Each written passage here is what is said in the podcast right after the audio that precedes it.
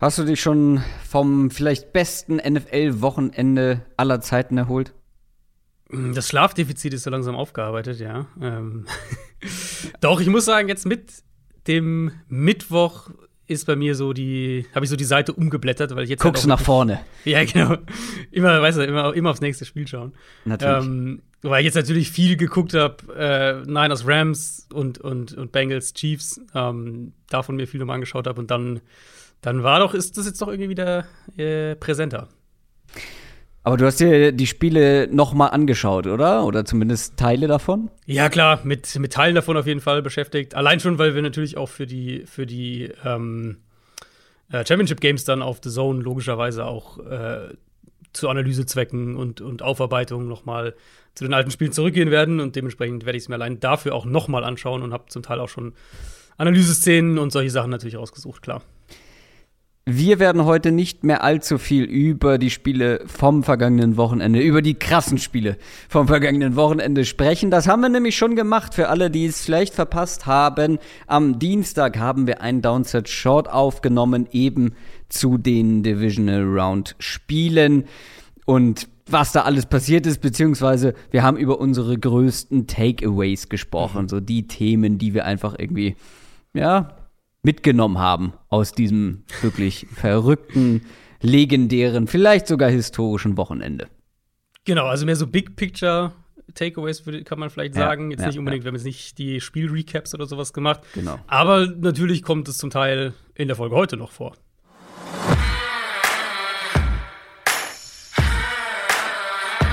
Down, Set, Talk. Der Football-Podcast mit Adrian Franke und Christoph Kröger.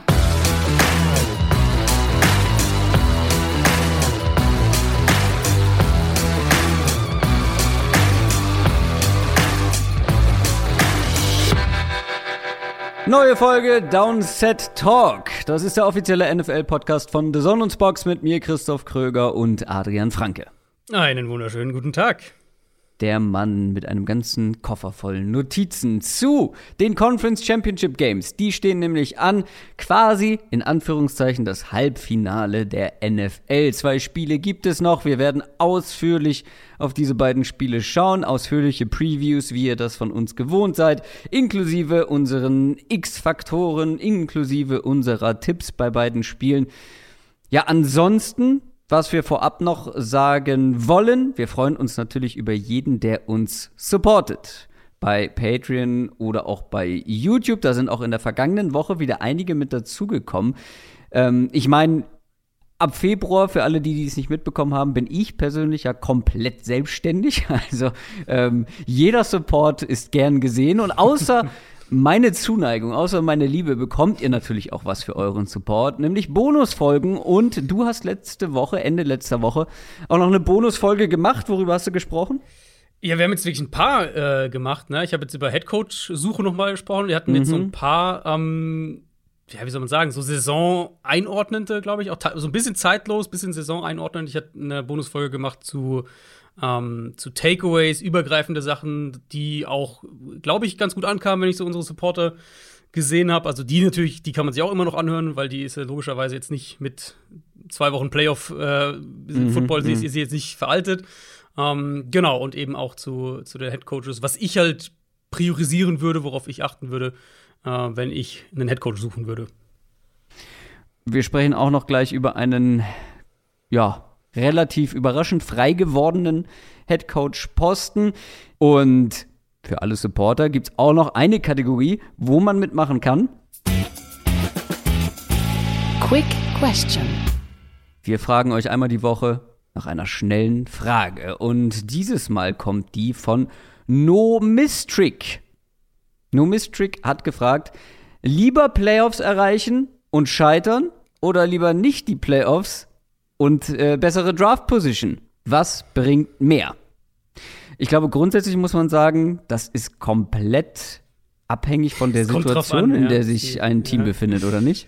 Ja, muss die langweilige Antwort ist wirklich, es kommt halt drauf an. Ich meine, wenn ja. wir jetzt dieses Jahr drauf gucken, ähm, wenn du, sagen wir, du bist Pittsburgh oder du bist Las Vegas, so Teams, wo wir jetzt sagen, in der aktuell, also die, die haben jetzt nicht ein Fenster aufgemacht, versus zum Beispiel die Bengals oder eben natürlich die Bills und Chiefs oder solche Teams, die mittendrin schon sind.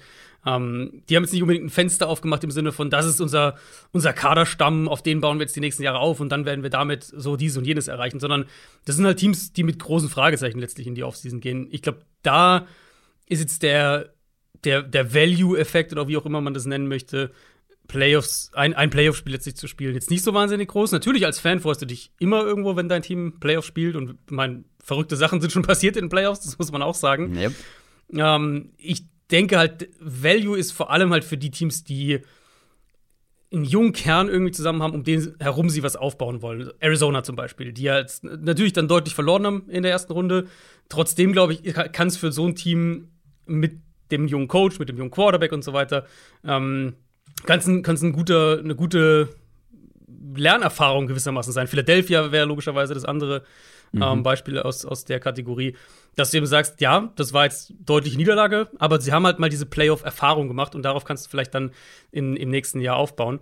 Ähm, ich würde aber halt auch gleichzeitig sagen, ob du jetzt irgendwie, weiß ich nicht, 17 pickst oder 23, ist jetzt nicht so der Riesenunterschied. Also, das ist ja nicht zu vergleichen mhm. mit, wenn du jetzt an 1 oder an 7 pickst. Das ist ja ein Riesenunterschied letztlich. Ja. Ähm, ob du jetzt dann Mitte der, also quasi genau in der Mitte der, der Runde pickst oder halt irgendwie 5, 6 Spots später, ist jetzt nicht der Mega-Unterschied. Ja, ich kann dir da eigentlich überall nur zustimmen. Ich finde halt immer das Schlimmste, wenn so ein Team wirklich in diesem Graubereich verschwindet. Ne? Wenn die so irgendwie lange um die Playoffs mitspielen und es dann entweder schaffen oder nicht schaffen, aber jeder weiß eigentlich, ah, in den Playoffs reicht es dann letztendlich nicht. Auch bei den Eagles würde ich sogar sagen, wäre jetzt nicht schlimm gewesen, wenn sie die Playoffs verpasst hätten und dafür dann mit ihren ganzen ähm, frühen Picks ein bisschen früher gepickt hätten. Also, ähm, ja, aber gerade, wie du schon sagst, Steelers schwierig. Ähm, aber generell in diesem Graubereich, wenn sich so eine Mannschaft wirklich so, du weißt nicht, ob Fisch, mhm. ob Fleisch, so, du weißt nicht, in welche Richtung es mit dieser Franchise, mit diesem Team geht. Das finde ich immer am schlimmsten, weil du halt damit am wenigsten erreichst. Und deswegen generell finde ich, glaube ich, ist es kein erstrebenswertes Ziel, halt genau da zu landen. Also in diesem, in diesem äh, Graubereich, wo es heißt, okay, entweder schaffen wir es knapp in die Playoffs oder knapp nicht. Weißt du, ja. was ich meine? Also die, ich, ich würde es halt sagen, oder ich würde die Frage vielleicht ein bisschen erweitern. Das Schlimmste, was halt passieren kann, ist, dass du dann falsche Schlüsse aus solchen Sachen ziehst. Absolut, ja. Ähm, also nehmen wir die, nehmen wir die Bears beispielsweise, die letztes Jahr ja mit 8 und 8, glaube ich, in die Playoffs kamen. Oder 9 und 8. Also sind ja ganz knapp am Ende reingekommen. Mhm. Ähm, hätten die vielleicht schon ein Jahr früher diesen Cut gemacht, Matt Nagy entlassen, Neustart eingeleitet, als sie es jetzt dann letztlich gemacht haben, weiß man natürlich nicht. Aber wenn halt so ein in Anführungszeichen irgendwo ja schon Erfolg, aber halt trotzdem, aber gleichzeitig ja eigentlich ein trügerischer Erfolg, wenn der halt dazu führt, dass falsche Schlüs Schlüsse gezogen werden in der Organisation. Ähm, das ist, glaube ich, der Worst Case. Und das, das sehe ich jetzt nicht mal unbedingt. Also bei, weder bei Pittsburgh noch bei den Raiders, wenn wir jetzt auf die zwei Teams schauen. Also ich glaube, die beiden, ähm, oder ich habe den Eindruck, die beiden sind relativ klar, wo sie stehen und machen sich da jetzt keine rosigen Vorstellungen. Das stimmt, aber gerade bei den Raiders würde ich sagen, die sind genau so ein Team jetzt auch schon länger, die halt die ganze Zeit so in diesem Bereich mitschwimmen. Das und stimmt, ja. Ich habe nicht wirklich die Hoffnung, dass es jetzt nächstes Jahr ähm, plötzlich ganz anders aussehen wird.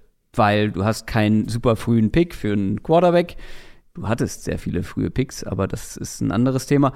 Ähm, und klar, du kannst die Mannschaft irgendwie verbessern und bist dann insgesamt etwas besser. Aber genau die Raiders sind eben so ein Team, die sich schon seit Jahren irgendwie da aufhalten, wo ich persönlich nicht mit meinem Team sein das, wollen würde. Ja, aber, das stimmt. Aber hier Thema Entscheidungen, stell dir vor, die Colts wären jetzt reingekommen. Ich glaube, da würden manche Entscheidungen Guter, auch anders Beispiel, getroffen werden in dieser Offseason. Ja, die Wahrnehmung wäre wahrscheinlich auch anders, auch intern. Ja.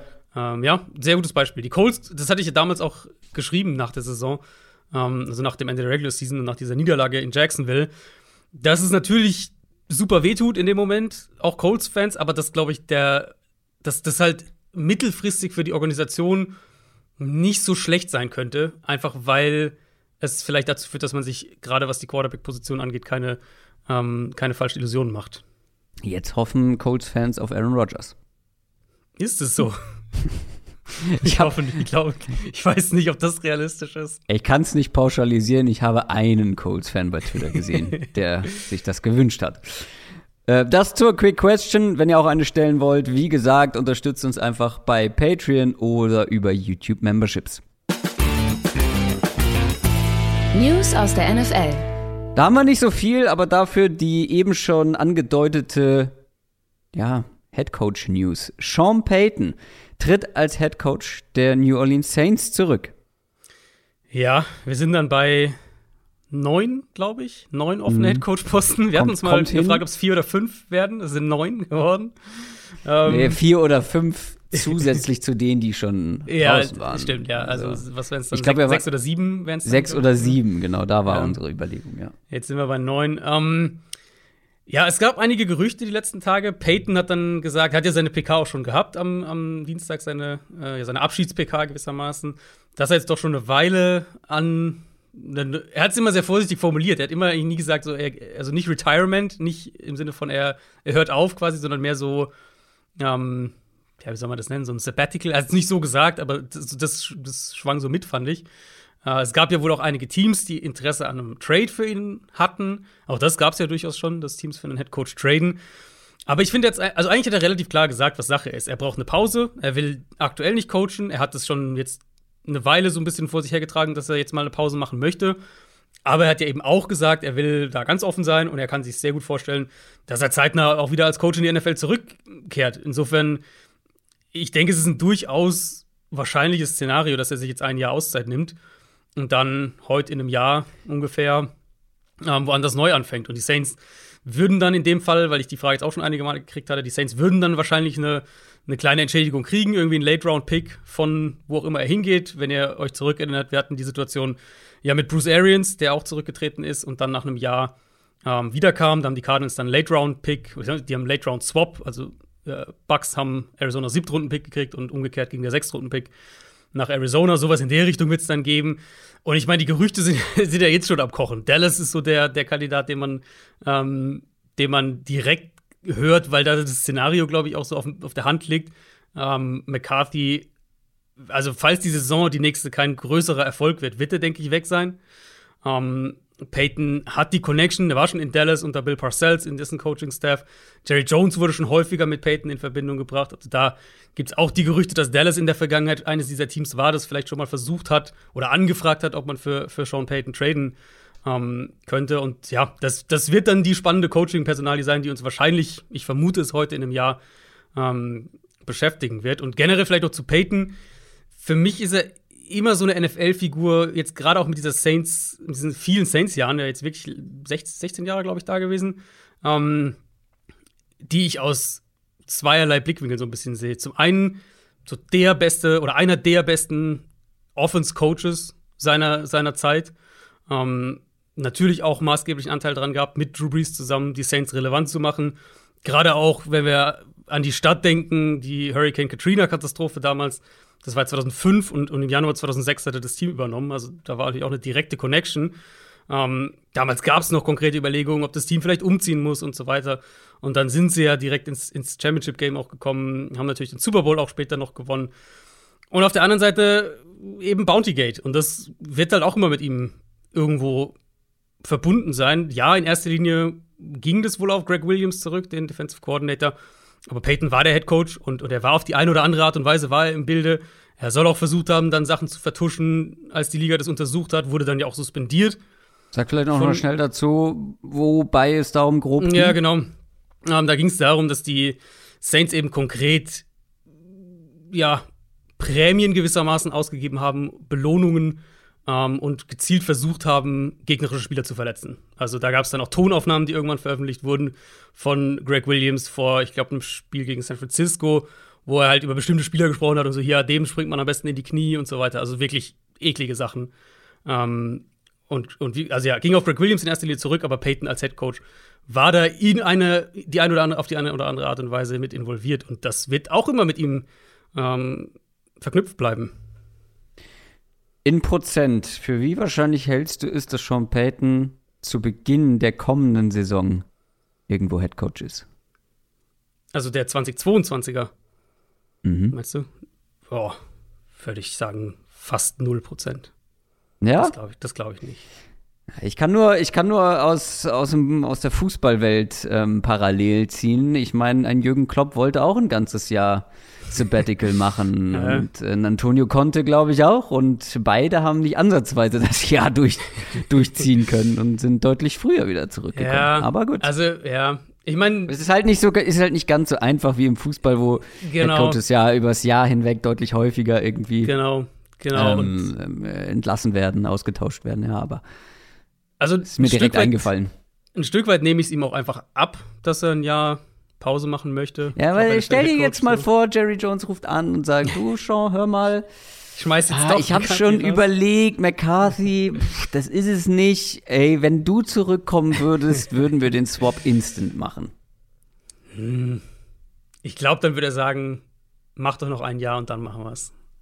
Ich, also ich glaube, ich denke, vor allem, es wäre, ich meine, jetzt ist ja schon so die Situation, dass wir, dass natürlich Leute sagen, hier hat hinterlässt er einen Scherbenhaufen in New Orleans. Ähm, Ich finde Angefangen- das auch gar nicht so unberechtigt. Also, ja, nee, absolut. Also dieses Team ist halt, es wurde halt über Jahre, wurde halt dieses Fenster offen gehalten.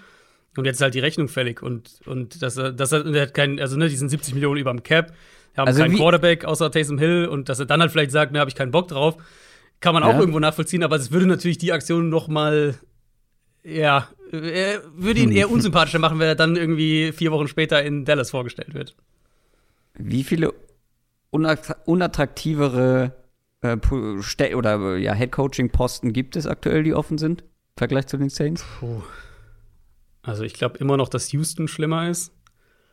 Äh, Mhm. Fair, das ist schon dünn. Ich meine, die Saints haben natürlich immer noch auch einige gute Spieler, aber 70 Millionen über dem Cap und kein Quarterback ist schon eine Hausnummer. Ja, auf jeden Fall. Das zu den News und jetzt kommen wir schon zu den Conference Championship Games. NFL Preview. Es geht los am Sonntag um 21 Uhr. Und zwar mit dem Conference Championship Game der AFC. Die Cincinnati Bengals gegen die Kansas City Chiefs. Die Chiefs haben in einem Megaspiel gegen die Bills in Overtime gewonnen. Die Bengals auch letzte Woche wieder keine Offenbarung, aber man hat die Titans rausgehauen, den Nummer 1 Seed der AFC. Die Bengals sind zum ersten Mal seit 1988 in einem AFC-Finale und die Chiefs zum vierten Mal in Folge. Also ich finde, die Vorzeichen könnten kaum deutlicher sein. Die Chiefs sind hier klarer Favorit, auch bei den Buchmachern, weil man auch in vielen Punkten einfach besser ist. Man ist auch, ja, äh, erfahrener, was, was die Playoffs natürlich angeht. Ich meine, diese Mannschaft, ja, wie gesagt, vier Jahre in Folge jetzt im, im Championship-Game, das ist schon nicht ohne, aber wir wissen auch, in den NFL-Playoffs kann so einiges passieren. Ich meine, wir haben es ja gerade letzte Woche gesehen, wo mehrfach die Außenseiter gewonnen haben. Aber es ist einfach auch ein ja, sehr spannendes Spiel. Zwei junge, hochtalentierte Quarterbacks gegeneinander, die die Zukunft der NFL prägen werden. Zwei brutal gute Passing-Offenses. Ich habe mega Bock auf dieses Spiel. Ähm, und das letzte Z Spiel zwischen diesen beiden Teams ist ja gar nicht so lange her. Woche 17. 34 zu 31 für die Bengals. Das war ein super Spiel. Ich hoffe, es wird hier ähnlich gut, ähnlich spannend. Aber die Chiefs haben ja auch irgendwo was gut zu machen, wollen Rache nehmen. Lass uns über die offensichtlichen Stärken von beiden Teams sprechen. Das Passing Game. Letzte Woche bei den Chiefs, das war ja, das war eine Wahnsinnsshow, die uns da Josh Allen und auch Patrick Mahomes geliefert haben. Mahomes mit einer ja, das war es war eine richtige Nackenklatsche für alle Hater, die irgendwie im Laufe der Saison an ihm gezweifelt haben, die gesagt haben, ah, Mahomes ähm, hat Probleme, hatte er auch, aber jetzt war das wirklich wieder Classic Chiefs Offense mit Mahomes, Travis Kelsey, Tyreek Hill in absoluter Bestform. Ähm, was ich spannend finde aber, im letzten Match, also in Woche 17, wurden genau diese beiden Playmaker, die beiden wichtigsten Playmaker von Mahomes, relativ gut limitiert. Wie haben die Bengals das gemacht und glaubst du, das kann man irgendwie wiederholen in diesem Spiel? tue ich mich sehr schwer damit, da zu viel auf das Spiel darüber zu nehmen. Ähm, also ich sag mal so, die Bills in dem Matchup jetzt hatten letztlich individuell halt nicht die Spieler, um die beiden rauszunehmen. Ähm, und dann ist halt was passiert, was ich super spannend fand. Deswegen würde ich leicht widersprechen zu dem, was du gesagt hast, weil ich fand, es war halt nicht.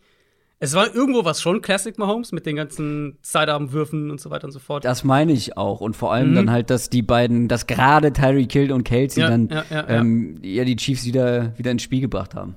Genau. Ähm, aber die Art und Weise, wie sie da hingekommen sind, war ja halt, war ja nicht so unbedingt dieses brutale, wir sind hier, wir werfen den Ball, keine Ahnung, wie äh, fünf, sechs Mal tief und dann kommen irgendwie drei Big Plays mhm. raus und so weiter und wir scoren mit zwei Plays und solche Geschichten. Mhm. Ähm, sie konnten den Ball dann richtig gut gegen diese Art, gegen diese schematische Art Defense bewegen. Ja. Und deswegen war, das war für mich so das Spiel, wo die Saison aus Chiefs Sicht so ein bisschen Full Circle gegangen ist. Ähm, weil sie halt eben die Big Plays im Sinne von vertikales Passspiel nicht gebraucht haben. Also Mahomes ähm, das ist ja sozusagen, also die ganze Bills Defense ist ja im Prinzip darauf ausgelegt, diese Art Offense zu verteidigen, also diese High, mhm. High Powered Passing Offenses und und das können sie halt auch ganz gut unterbinden. Also war die letzten Jahre schon, ähm, also letztes Jahr und dann dieses Jahr, als sie gespielt haben, war es schon zu beobachten gegen Kansas City und jetzt auch wieder eben mit den mit den zwei richtig guten Safeties, die sie dann eben auch beide tief spielen lassen. Ähm, dass Kansas City da limitiert ist. Und, und das war ja eigentlich so das Thema rund um die Chiefs Offense das ganze Jahr über. Und als sie nicht gut aussahen, war das auch wirklich ein, ein sehr legitimes Argument, dass man halt gesagt hat, ja, die Big Plays sind nicht da, Mahomes presst so ein mhm. bisschen und dann fehlt halt der Rhythmus und dann kommen Fehler. Ähm, am Ende hat er in dem Spiel keinen einzigen Pass über mindestens 20 Yards Tagetiefe geworfen. Also er hat gar nicht versucht. Nicht nur keine Completion, er hat es gar nicht versucht. Ähm, zum allerersten Mal auch in dieser Saison. Stattdessen halt unheimlich viel kurz, war 8 von 8 in dieser Midrange, 10 bis 20 Yard Range für über 150 Yards, weil sie halt konstant da ihre Playmaker bedienen konnten, die dann Raum zum Arbeiten hatten. Ähm, Hill hatte, das habe ich noch nachgeschaut, Hill hatte 8,5 Yards nach dem Catch pro Reception in dem Spiel. 94 Yards nach dem Catch insgesamt. Ähm, das Thema, glaube ich, können wir erstmal so insofern zu den Akten legen, als dass ich sage, die Chiefs haben jetzt eindrucksvoll gezeigt, dass sie anders spielen können. Und das wird halt hier spannend, wenn wir es auf das Matchup jetzt mal rübertragen gegen Cincinnati, auch eben zu deiner Frage war insofern spannend oder, oder ist insofern spannend, als dass Cincinnati in diesem Woche 17 Spiel gegen die Chiefs fast drei Viertel ihrer Defense-Snaps aus Two High Shells gespielt haben vor dem Snap. Also machen sie normalerweise nicht ansatzweise so extrem. Haben super viel zwei Safeties tief gezeigt. Ähm, Bengals sind eigentlich ein Team, was relativ ausgeglichen ist in ihren Pre-Snap-Shells, also dass sie mal ein Safety tief zeigen, dann mal zwei. Sie spielen auch relativ viel Single High immer noch nach dem Snap, haben mehr mit Jesse Bates einen sehr guten Single High Safety. Ähm, in Woche 17 war das aber komplett anders. Da haben sie fast, also zum einen haben sie fast nur Zone gespielt und haben eben ganz klar auf diese Too High Shells gesetzt und dann auch wirklich viel Middle of the Field Open Strukturen gespielt. Also Cover 2, Cover 4, Cover 6. So diese, diese Art, wo nicht ein Safety tief ist, sondern mehrere. Ähm, und das war ja im Prinzip eben letztlich die, die Blaupause, wenn wir darüber gesprochen haben, wie Defenses den Chiefs Probleme bereitet haben.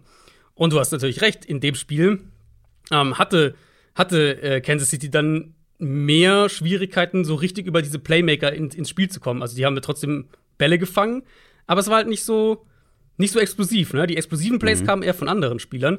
Und das fand ich halt, das fand ich halt super spannend, als ich dann noch mal zu dem Spiel zurückgegangen bin und auch wirklich sehr, sehr, sehr, sehr telling irgendwo. Ähm, ich habe den Clip, glaube ich, auf Twitter schon gepostet, dass wenn die, wenn die dann mal, wenn die Chiefs mal Single High Looks bekommen haben von den Bengals, dann sind sie auch, also gefühlt fast jedes zweite Mal tief gegangen und haben also mindestens drei richtige Big Plays dabei mhm. rausbekommen.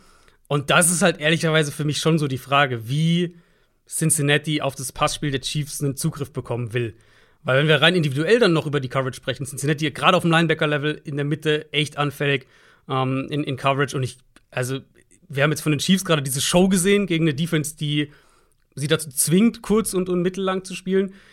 Die Bengals sind halt irgendwo so zwischendrin. Die haben natürlich nicht ganz die Qualität, die Buffalo hat. Ähm, aber sind so ein bisschen zwischendrin, würde ich sagen, was die Art angeht, wie sie defensiv spielen möchten, von ihren Strukturen her.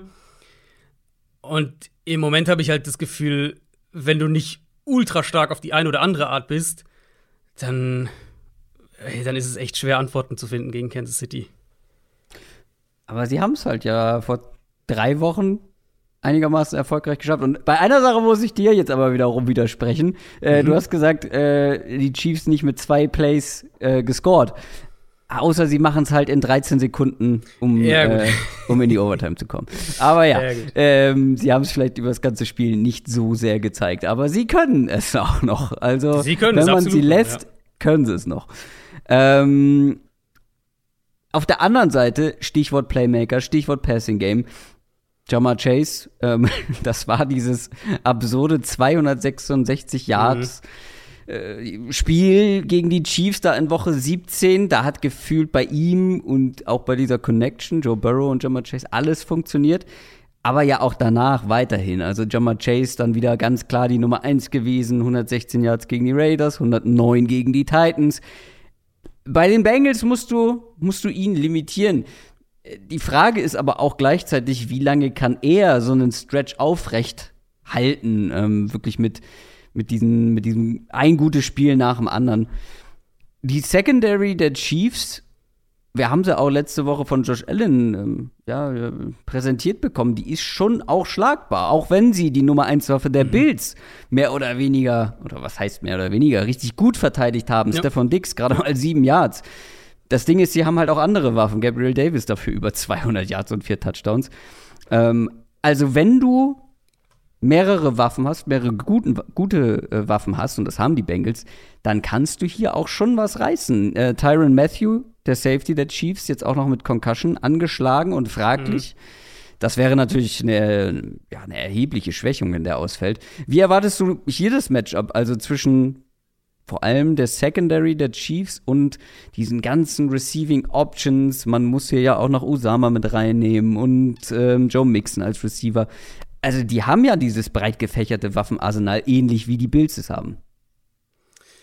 Ja, äh, keine Frage. Und da ist für mich vielleicht der spannendste Aspekt, wenn ich jetzt, also jetzt nochmal zu dem Woche 17-Spiel zurückgegangen bin und das dann versucht habe, so ein bisschen auf eine Preview anzuwenden, was die Chiefs defensiv gelernt haben. Oder was, sie, was ihre Schlüsse defensiv waren aus dem Spiel. Ähm, vielleicht zwei Gedanken zu, zu dieser Jamar Chase-Show in dem Spiel auch.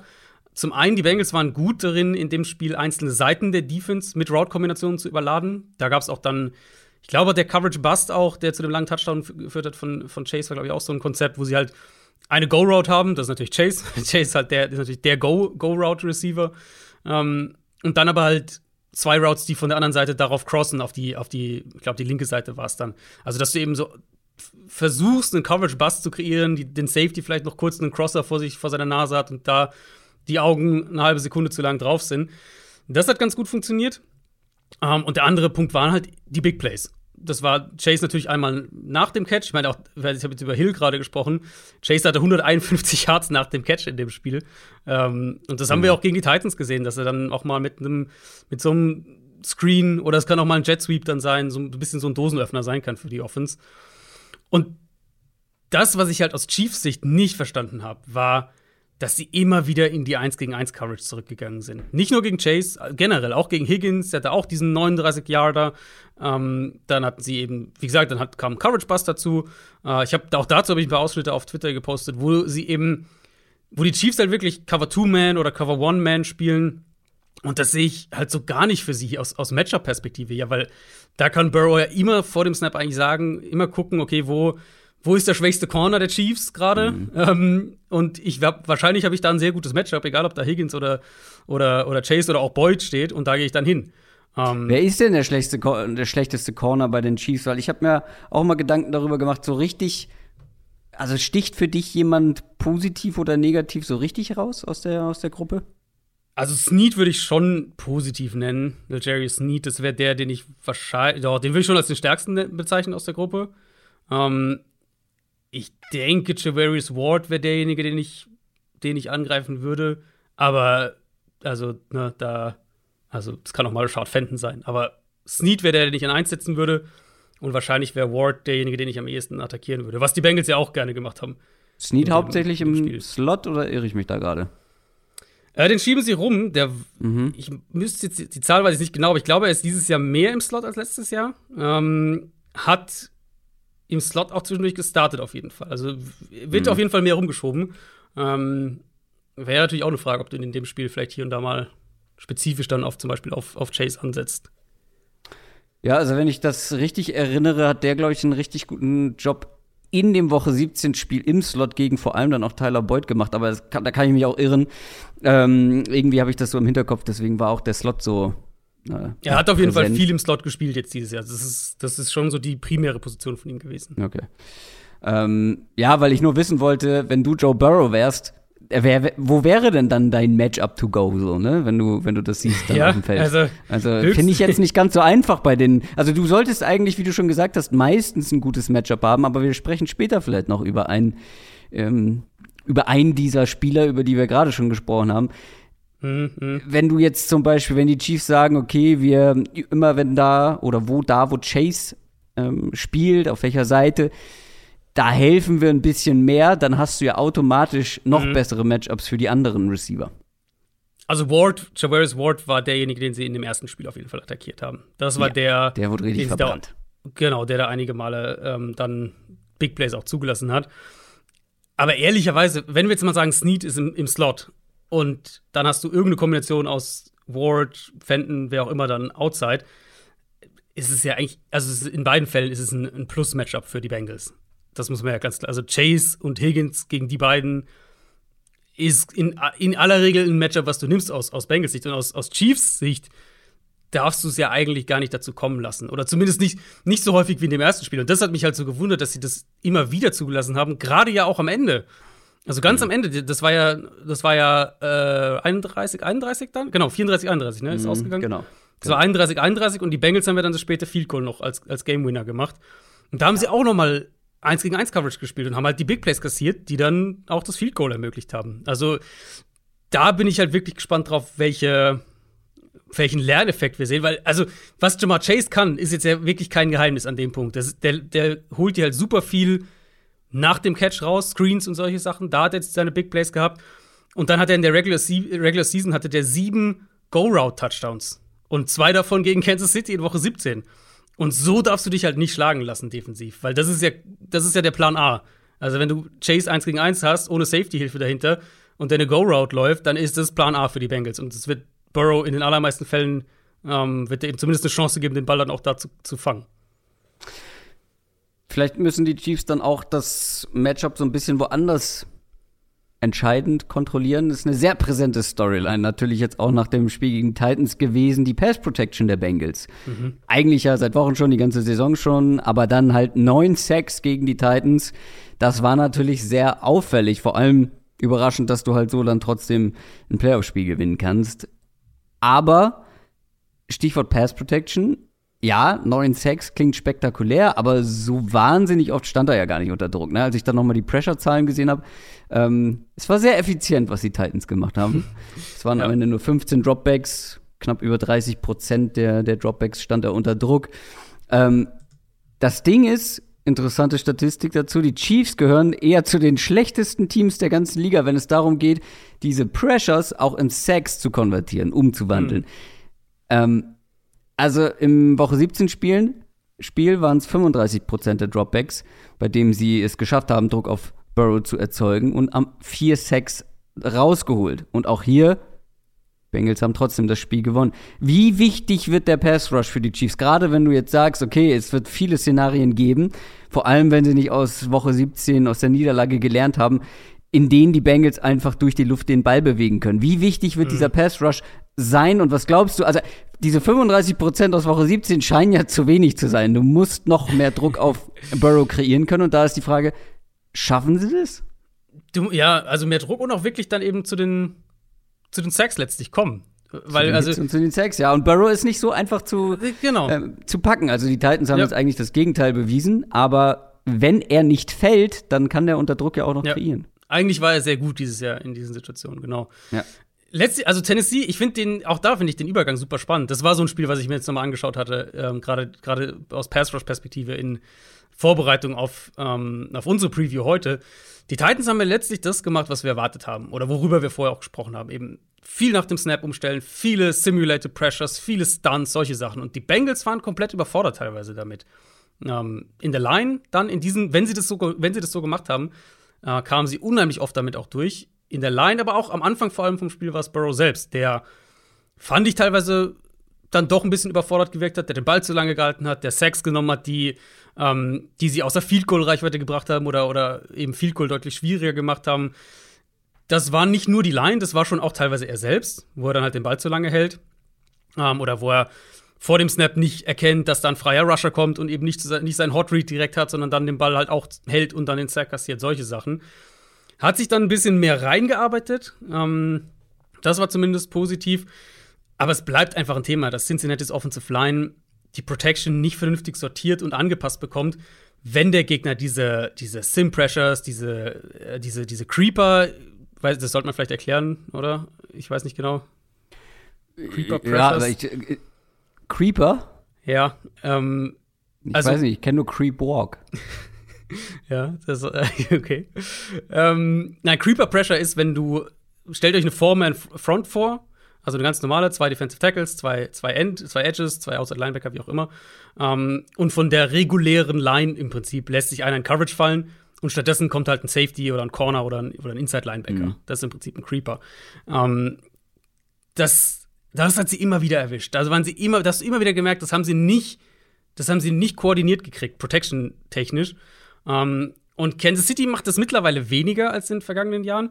Ich könnte mir aber halt gut vorstellen, weil wir reden immer noch über, über Steve Spagnolo, dass, dass wir das diese Woche dann wieder häufiger sehen, dass er das als eine klare Schwäche in dieser Bengals Protection an äh, für sich auch selbst heraussortiert und da dann halt viel mehr ansetzt. Und da wäre eben, da hätte ich ihn spätestens ins Spiel gebracht, wenn du ihn nicht auch schon genannt hättest, da wäre Tyron Matthew super wichtig. Mhm. Ähm, ja. Eben Gehirnerschütterung, das heißt, muss man einfach abwarten, ob er spielen kann.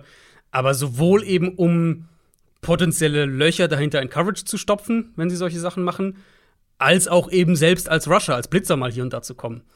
Äh, das sehe ich als ganz kritisch und da bin ich super gespannt, wie, wie viel Kansas City da im Pass Rush variabel auftritt.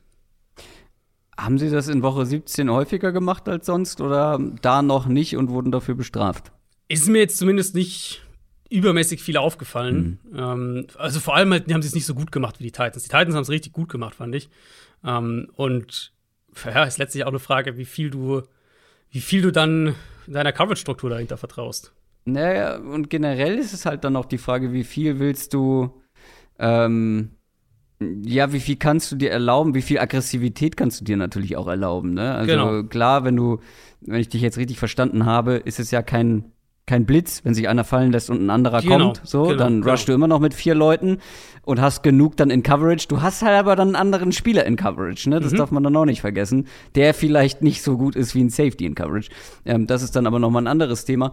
Und ja, mit, mit Blitzen musst du natürlich extrem vorsichtig sein gegen solche Playmaker. Ja, wenn, ist, wenn allein schon ja. die 1 gegen 1 Matchups aus deiner Sicht scheiße sind, solltest du nicht noch einen, äh, einen Spieler aus der Coverage rausnehmen, bestenfalls. Nee, also Blitzing ist, glaube ich, auch wirklich nicht die ideale, der ideale Ansatz. Also zum einen. Bei beiden nicht, ne? Also ja, das könnte ein sehr blitzarmes genau. Spiel werden. Also Burrow war halt super gegen den Blitz dieses Jahr. Ähm, das ist halt auch so ein Punkt. Blitz, mit Blitzes, es gab gegen die Titans ein, zwei Beispiele, wo das nicht der Fall war, aber generell mit Blitzes kamen die halt besser zurecht, weil, sie, weil du meistens ja mehr siehst, wer kommt. Genau. Also du erkennst, es ist sozusagen kein, kein Post-Snap-Problem in der Protection-Zuteilung. Klar gibt es auch Blitzdesigns, die dann, wo dann noch und ganz spät der, so, irgendwer ja. kommt und so, genau.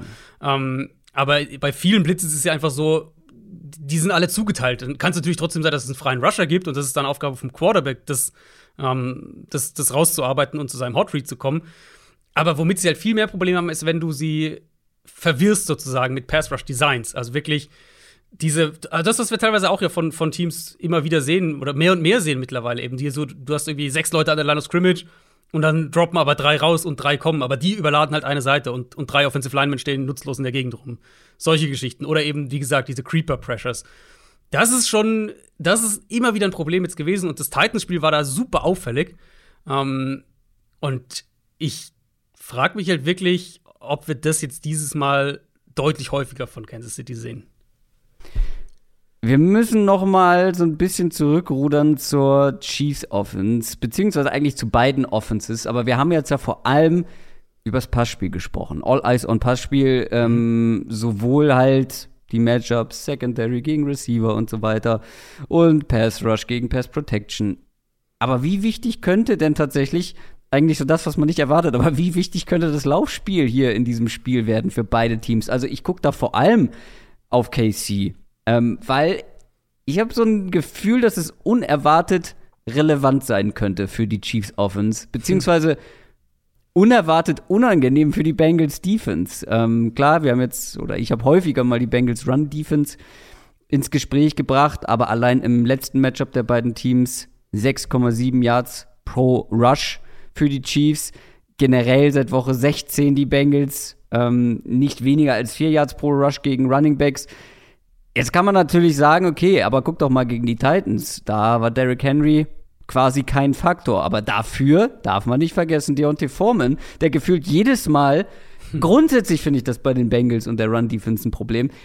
Die Front mag das ganz gut verteidigen, aber sobald ein Running Back in dieses zweite Level kommt, zu den Linebackern, zu den Safeties und so weiter, dann haben sie Probleme. Deontay Foreman hat es bewiesen. Dazu kommt bei den Chiefs eben dann auch noch Mahomes als Runner in den Playoffs. Mhm. Immer ein größerer Faktor. Was glaubst du, wie kann das, ähm, das Running Game, das Laufspiel, vor allem dann auch für die Chiefs irgendwie eine, eine Rolle spielen? Ich war ja lange auf dem, auf dem Train, dass ich gesagt habe, ähm, wenn, oder dass ich gesagt habe, ich, ich könnte mir vorstellen, das Run Game wäre in manchen Spielen eine nützliche Komponente, wenn Kansas City das mehr nutzen würde. Gerade als sie halt Probleme hatten, diese Art mhm. Defense zu schlagen, die halt viel zwei Safeties tief gegen sie sitzt und, und sie zwingt, geduldig zu spielen. Weil sie ja eben auch eine sehr, also es ist ja nicht einfach nur, ja, dann ist halt die Box leicht, also läufst du mehr, sondern sie haben ja wirklich eine starke Offensive Line, gerade im Run-Blocking. Ähm, ich kann mir schon vorstellen, dass es ein Faktor wird. Ein, eine, ein klarer Unterschied im Vergleich, wenn wir über die Front der Bengals sprechen, zu dem Spiel in Woche 17, ist ja, dass Larry Ogunjobi fehlt. Genau. Der sich ja verletzt IR hat. gegangen. Ja. Genau, Defensive Tackle. Ähm, dann hast du immer noch gute Leute gegen den Run, DJ Reader allen voran, Trey Hendrickson natürlich auch. Aber dass die Chiefs da vielleicht so ein bisschen, so ein bisschen die Bengals locken können, das kann ich mir schon mhm. vorstellen, weil eben Cincinnati ja im Gegensatz zum Beispiel zu Buffalo, ähm, wenn die Bills die Chiefs spielen, dann wirst du die Bills nur ganz selten in Single High Coverage sehen. Das ist also, das macht jetzt seit zwei Jahren, haben wir das Duell ja, wie oft jetzt viermal, glaube ich, gehabt, die letzten zwei Jahre. Ähm, da, das machen die halt einfach nicht. Dann sagen die halt, wenn ihr für 200 Yards lauft, dann ist es halt so, aber wir lassen euch nicht tief gegen uns gehen. Mm, die Bengals sind da halt schon eher, ich will jetzt gar nicht unbedingt sagen ungeduldiger oder so, aber sie spielen halt defensiv einfach anders. Und vielleicht ist es dann schon ein Mittel, dass sie hier und da mal den Ball auch mehr laufen. Aber dann auf der anderen Seite sage ich eben auch, nach dem Spiel, was wir gegen Buffalo gesehen haben und, und wie gefährlich das Kurzpassspiel da war, kann ich halt jetzt auch nicht mehr sagen, die Chiefs sollten den Ball mehr laufen. Ich fand, dass ein Clyde Edwards Hilaire einen sehr guten Eindruck hinterlassen hat im, im letzten Spiel. Jarek McKinnon hatte ein paar gute Spiele in seiner Abwesenheit. Also, weiß nicht, ich glaube, wir werden am Ende sagen, okay, also wahrscheinlich wird das Spiel zu punktreich, dass der, das Laufspiel wirklich den ganz großen, ja, den ganz großen ähm, Schaden anrichten kann. Aber ich könnte mir schon vorstellen, dass wir danach sagen, ah, ja, wenn die Chiefs halt so gut den Ball laufen, dann wird's auch das, was du meintest, dass man dann zu sehr darauf guckt, ja, keine Big Plays zuzulassen gegen vor allem dann natürlich Tyreek Hill und dann hauen sie immer mal wieder so ein, so ein Big Play am Boden raus. Ähm, also kann natürlich, kann absolut äh, passieren. Gerade wenn das Spiel, jetzt sagen wir mal, das Spiel fängt an und die, die Chiefs haben irgendwie gleich zwei schnelle Scoring-Drives, keine mhm. Ahnung, zerlegen die durch die Luft und dass dann halt die Box leichter wird quasi im Laufe des Spiels, das kann mhm. ich mir schon vorstellen. Aber generell, ich meine, da haben wir jetzt noch nicht so viel drüber gesprochen, aber sollte man zumindest kurz erwähnt haben, wahrscheinlich die beste Chance für die Bengals ist ja irgendwie Druck auf Mahomes zu bringen. Was ja. nicht unbedingt, also ne, das alleine ist nicht unbedingt die Erfolgsformel. Mahomes stand auch in, in Woche 17 bei 35 Prozent von seinen Dropbacks unter Druck. Ähm, hat jetzt auch nicht so viel geschadet, muss man ehrlicherweise sagen. Gegen die Bills stand er bei fast 40 Prozent äh, mhm. unter Druck und hat gegen Druck fast 13 Yards pro Pass und zwei Touchdowns aufgelegt. Ähm, aber wie gesagt, ich glaube halt, die Bengals Coverage strukturell und individuell ist einfach kein. Ich sehe da relativ wenig Land, ehrlich gesagt, gegen das, was die Chiefs im Moment zeigen. Gerade weil ja auch ein Nicole Hartman mittlerweile echt ein Faktor ist. Mhm. Deswegen vielleicht dann wirklich Trey Hendrickson, Sam Hubbard, DJ Reader, dass die ein Monsterspiel einfach haben und du halt Mahomes so und du so vielleicht ein, zwei Drives einfach killen kannst. Weil das ist ja letztlich so der, das ist ja letztlich so der Kernpunkt. Und das vielleicht auch noch mal generell Richtung, Richtung Bengals, ähm, so als Takeaway aus dem Chiefs-Bills-Spiel, du darfst halt nicht, du darfst halt nicht konservativ denken. Ähm, das ist halt kein Spiel gegen so, gegen, wenn die Chiefs so spielen, ist es halt kein Spiel für Field Position oder sowas, sondern es geht um Possessions, es geht darum, den, den Chiefs zwei, drei Possessions zu nehmen und es geht um Zeit auf der Uhr. Und ich glaube, darum muss der, muss der Gameplan auch klar mit aufgebaut sein. Ähm, und das beinhaltet eben auch, du darfst halt nicht bei, bei Vierter und Kurz panten. Du darfst den Chiefs nicht unnötig Zeit schenken, egal ob das im Special Team ist oder in der Offense oder wo auch immer. Und das sind halt alles solche Kleinigkeiten, wo ich sage, wenn du eben gegen Kansas City spielst, ist es ein anderes Spiel von der Herangehensweise her auch, mhm. als wenn du gegen die Titans spielst. Es, es, ist einfach so. Und das wird, glaube ich, für Cincinnati ganz wichtig sein, ähm, dass sie das verinnerlichen vor dem Spiel. Traust du das Zach Taylor zu? Das erste Conference Championship Game. Ja. Hat er die Eier? Hat er die Cojones? Ich bin bei Zach Taylor irgendwie eher auf der, immer noch ein bisschen auf der skeptischeren Seite insgesamt. Ähm, Gerade auch was jetzt so Ingame-Management angeht. Ich finde jetzt auch nicht, dass man sagen kann, die Offense ist halt so geil designt, sondern ich finde, da läuft halt viel über die individuelle Qualität. Mhm. Sag mal so, die Bengals haben ja nichts zu verlieren. Das ist, kann man ja, glaube ich, ganz klar sagen. Niemand hat gedacht, dass sie dieses Jahr die Division gewinnen. Niemand hat gedacht, dass sie dieses Jahr im AFC Championship Game spielen. Ich Und meine Wette, dass die Bengals in, in Super Bowl kommen. ja, die habe ich vor den Playoffs zwar erst gemacht, aber ich habe sie immerhin, gemacht. Immerhin. Ähm, und die wenigsten erwarten, dass sie in Kansas City gewinnen am Sonntag. Also, ja, das ist richtig. Wenn, wenn es ein Spiel gibt, wo du befreit aufspielen kannst und befreit coachen kannst, dann ja eigentlich das. Also, ich würde es mir hoffen, weil ich glaube, die Bengals werden das, ähm, werden das brauchen, um, um in dem Spiel mitgehen zu können. X-Faktoren. Ich finde, in diesem Spiel gibt es ja. zahllose Möglichkeiten, hier einen X-Faktor rauszupicken. Also, was bin ich hin und her geschlingert? Nehme ich irgendwie einen der Cornerbacks, zum Beispiel von den Chiefs, nehme ich. Ähm, ja, gehe ich ganz, ganz platt auf irgendwie Burrow gegen Druck oder so, keine Ahnung. Ich habe jetzt am Ende zwei ganz konkret zur Auswahl, deswegen lasse ich dir mal den Vortritt. Vielleicht hast du ja einen von den beiden. Also bei dem einen bin ich mir ziemlich sicher, dass du ihn nicht hast, aber vielleicht den anderen. äh, ich habe Chris Jones genommen. Ähm, ah ja. Äh, also, ich habe halt dann überlegt, äh, mir ging es genauso. Ich habe auch gedacht, okay, boah, X-Faktor, kannst du halt also so viele Spieler nehmen. Selbst ja. wenn du jetzt von den offensichtlichsten weggehst, kannst du auch richtig viele nehmen. Und, und Jones gehört ja irgendwie auch zu den offensichtlichen wahrscheinlich. Aber er ist für mich das größte individuelle Mismatch in dem Spiel. Selbst wenn wir Jamar Chase gegen die Chiefs Corner mit berücksichtigen oder Travis Kelsey gegen die Bengals Linebacker, Chris Jones ist der beste Verteidiger, der in dem Spiel auf dem Platz stehen wird. Und insbesondere Hakima Denji, der Right Guard der Bengals, ist ziemlich sicher der schlechteste Offensive Lineman, der auf dem Platz stehen wird am Sonntag. Und die beiden werden es direkt miteinander zu tun bekommen. Und ich glaube, das ist die größte Gefahr für die Bengals Offense am Sonntag. Also, ich habe jetzt viel über Pressure Designs gesprochen und so weiter und, und dass ich denke, dass Kansas City da einiges machen kann. Chris Jones ist halt individuell die größte Gefahr für, für diese Offense. Und wenn der das Spiel zerlegt. Und ich meine, der war auch dominant mhm. in Woche 17. Aber wenn der vielleicht sogar noch eine Schippe draufpackt, irgendwie so 8, 9 Quarterback-Pressures und 2, 3 Sacks hat, das kann halt der Unterschied sein, dass die Bengals in das Spiel nicht reinkommen oder nicht mitgehen können. Finde ich gut. Ähm, du wirst später wissen. Na, ich sag noch nichts. Ähm, okay, dann muss ich mich trotzdem entscheiden, weil du hast jetzt keinen davon genommen. Ich gehe mit T. Higgins. Mhm natürlich jetzt auch kein komplett, äh, keine, keine große Überraschung, nichts, was irgendwie under the radar ist, aber ich kann mir halt einfach vorstellen, dass bei Jabba Chase hat in den letzten Wochen einfach so viel funktioniert und auch wenn ich noch mal so an das Spiel gegen die Chiefs zurückdenke, wo ja auch so viele, ja, so viele Situationen waren, die du halt nicht also so viele Bälle, so viele Pässe, die du nicht jeden Tag fängst und so viele Big Plays, die nicht immer funktionieren können. Mhm. Und ich glaube, du hast Steve Spagnolo angesprochen, ich glaube einfach, die Chiefs werden irgendwie einen besseren Plan gegen ihn haben, weil er ja danach auch in den Wochen so dominant war.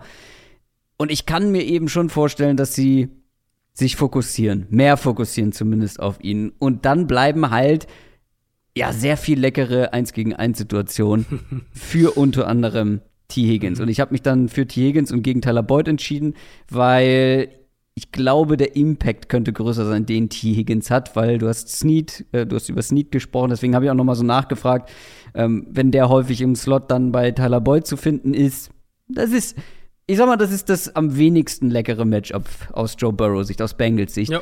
Aber Ja. da, die, die, die Matchups, die Higgins bekommen wird, sollten eigentlich zugunsten Higgins sein und ähm, ja, ganz eigentlich vielversprechend sein. Und der war die letzten Wochen ja auch nicht schlecht, ne? Also letzte Woche auch so ein bisschen im Schatten von, von Chase ein richtig gutes Spiel gehabt. Mhm.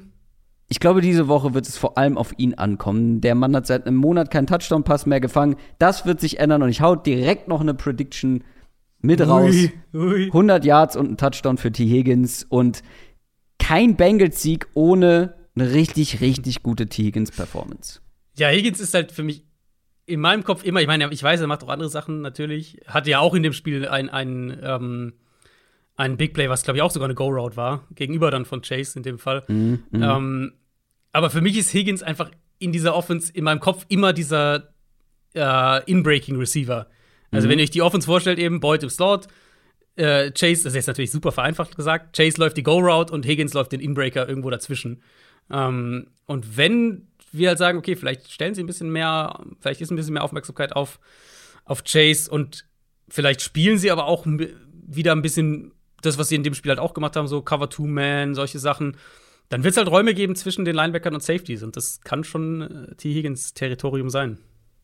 Der hatten ja richtig gute X-Faktoren äh, im letzten Bengals-Spiel, ne? Das mit stimmt, Jesse ja. Bates, erstes Play, Interception. Ja. Und dann ich hinten raus mit Janos Jenkins, der ein, zwei Mhm. Big Plays zugelassen hat. Und der Mal fast ja auch eine Interception gehabt hätte sogar. Der hat ja fast eine Interception gefangen. Also früher im Spiel dann. Ja, aber das wäre ja nicht gut gewesen für mich. Ich habe ja eher gesagt, dass er der sein kann, der das Spiel für die Titans verliert. Also ich dachte, du hättest es offen gelassen einfach. Nee, nee, ich habe Janos Jenkins war für mich der, wenn er struggelt, werden die Bengals gut den Ball bewegen und am Ende Ja, okay. auch vor allem das Play, was Ja. dann zum Field Goal geführt hat, ging Mhm. auf seine Kappe unter anderem. Ja, also, wir haben T. Higgins und Chris Jones als X-Faktoren. Kommen wir noch zu unserer Prediction. Also, für mich ist es offener als für die Buchmacher. Hier sind die Chiefs mit sieben Punkten klarer Favorit. Ich glaube auch, dass also die Chiefs auf dem Papier sollten das gewinnen. Es, es spricht wahnsinnig viel äh, für die Chiefs. Aber ich habe irgendwie ja schon seit Anfang der Playoffs so ein Gefühl bei den Bengals, dass die jetzt ins Rollen kommen. Du gehst mit den Chiefs nämlich an, ne? Ja, ich gehe sogar auch mit den Punkten. Ich glaube, Kansas City Punkten, gewinnt okay. es mit irgendwas zwischen sieben und zehn.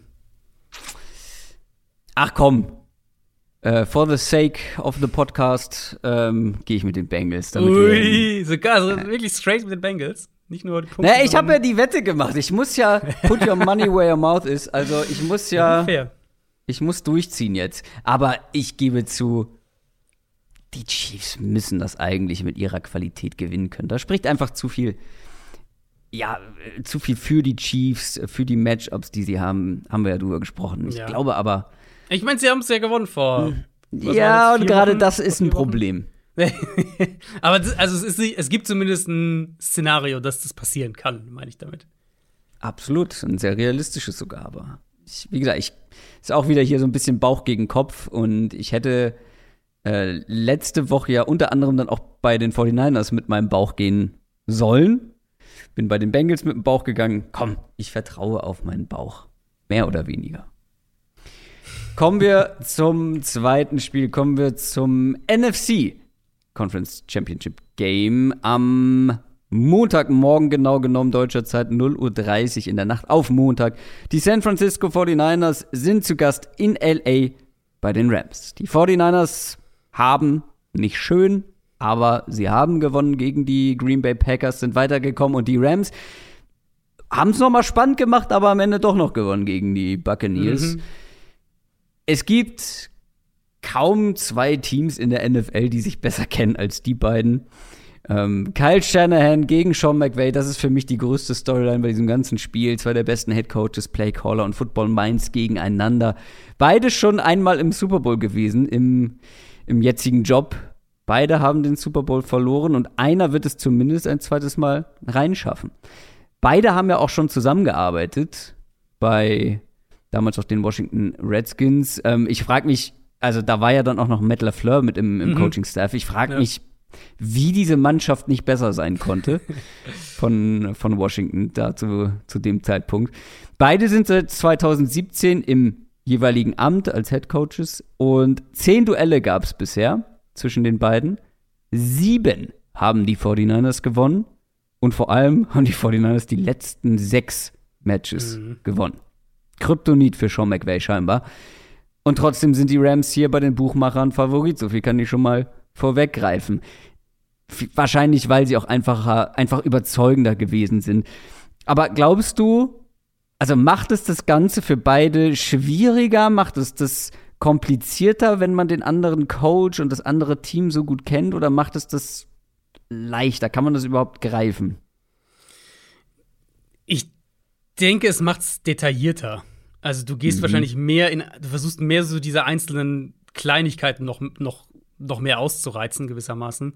Ähm, also letztlich bei Teams, die ja zweimal im Jahr gegeneinander spielen, ich weiß nicht, ob das dritte Mal noch so ein Riesenunterschied ist, wenn du schon zweimal gegeneinander gespielt hast, aber. Nee, die ersten beiden waren ja komplett unterschiedlich, ne? Im genau, ersten sind genau. die 49ers früh in Führung gegangen und haben genau. das dann nach Hause geschaukelt. Im ja. zweiten sind die Rams früh in Führung gegangen und ähm, dann haben die 49ers vor allem dann in der zweiten Halbzeit richtig gut performt, ja. konnten noch aufholen.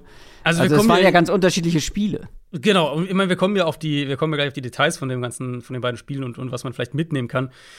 Ich denke wirklich, du kennst dieses Team sowieso wahnsinnig gut an dem Punkt der Saison, nachdem du zweimal gegen die gespielt hast, nachdem du ähm, dadurch, dass sie in der Division spielen, hast du dir wahrscheinlich auch Tape von denen angeschaut, wenn du gegen Seattle oder Arizona gespielt hast, dann hier und da mal. Mhm. Also du, die kennen sich halt super gut und dann geht es halt, glaube ich, wirklich darum, wer hat so diesen einen kleinen Wrinkle noch und, und die eine kleine, so diese eine Kleinigkeit irgendwie noch im, im Ärmel, um den anderen zu überraschen oder noch mal so, so wie gesagt, diesen ein, zwei Prozentpunkt irgendwie rauszuholen.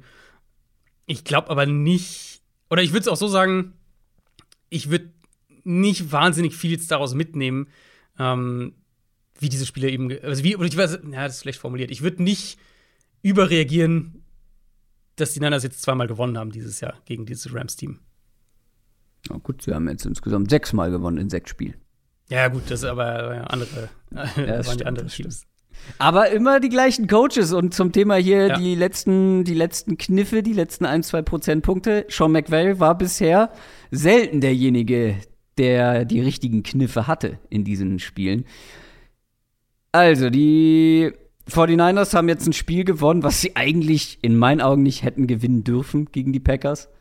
Ähm, nach EPA, Expected Points Added, war das das schlechteste Spiel der Offense, der 49ers Offense in der ganzen Saison. Hm. Aber gut, nimmt man mit. Ich glaube, ein gutes Thema, um zu starten, oder generell ein gutes Thema, wenn man über diese beiden Teams spricht, sind die Duelle an der Line. Weil beide Male, egal wie man es dreht und wendet, sind das, sind das Duelle Stärke gegen Stärke. Ähm, ja, so wie es eigentlich auch für die Rams letzte Woche war, ne? Gegen die Buccaneers.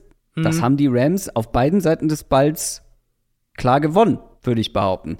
Fangen wir mal mit der, mit der Rams Front gegen die 49ers mhm. O-Line an, beziehungsweise vor allem, beziehungsweise vor allem dann halt ähm, Run Blocking und Pass Protection der 49ers. Im ersten Duell konnten die 49ers richtig gut laufen. Im zweiten Duell haben die Rams das dann defensiv ein bisschen anders gespielt, haben sich mehr auf den Run fokussiert. Am Ende waren es 300 Passing Yards, über 300 Passing Yards für Jimmy Garoppolo und die Passing Offense.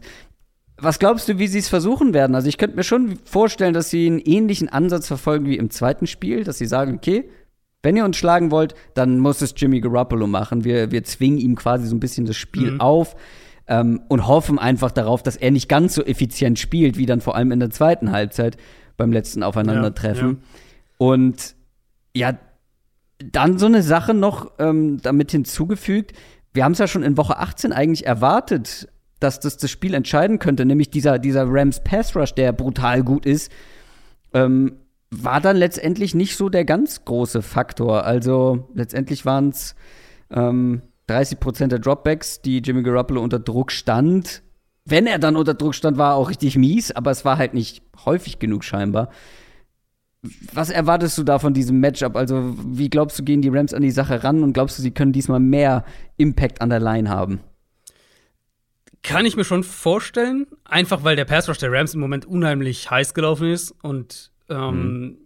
das individuell immer noch ein, ein Matchup ist, was eigentlich für die Rams sprechen sollte. Mhm. Auf der anderen Seite sage ich auch, also man muss es so ein bisschen zusammen natürlich führen, weil, weil das ja auch zusammen funktioniert. Ähm, wenn wir auf die beiden Spiele gucken, im ersten Spiel, ja, Niners sind den Ball halt unheimlich viel gelaufen, über 40 Mal in dem ersten Spiel. Mhm. Ähm, weil sie halt auch früh in Führung gegangen sind genau, und dann kontrolliert genau. haben, so wie es Shanahan ja, ja am liebsten genau. hat. Spielverlauf war perfekt, ähm, aber selbst da war es so, sie sind halt den Ball also sie sind ja nicht irgendwie explosiv gelaufen oder sowas, aber sie waren halt, sind halt oft in Dritter und Drei, Dritter und Vier gekommen, solche Sachen. Mhm. Und haben dann halt First Downs kreiert. Und im zweiten Spiel eben sind sie viel mehr übers Passspiel gekommen, konnten den Ball eigentlich nicht wirklich laufen im zweiten Spiel. Was irgendwo auch Sinn ergibt, weil die Rams in der Mitte des Feldes in Coverage einfach anfällig sind. Und da greifen die Niners mit Abstand am liebsten an im Passspiel. Ähm, und klar, dann hast du diese dominante Line, okay.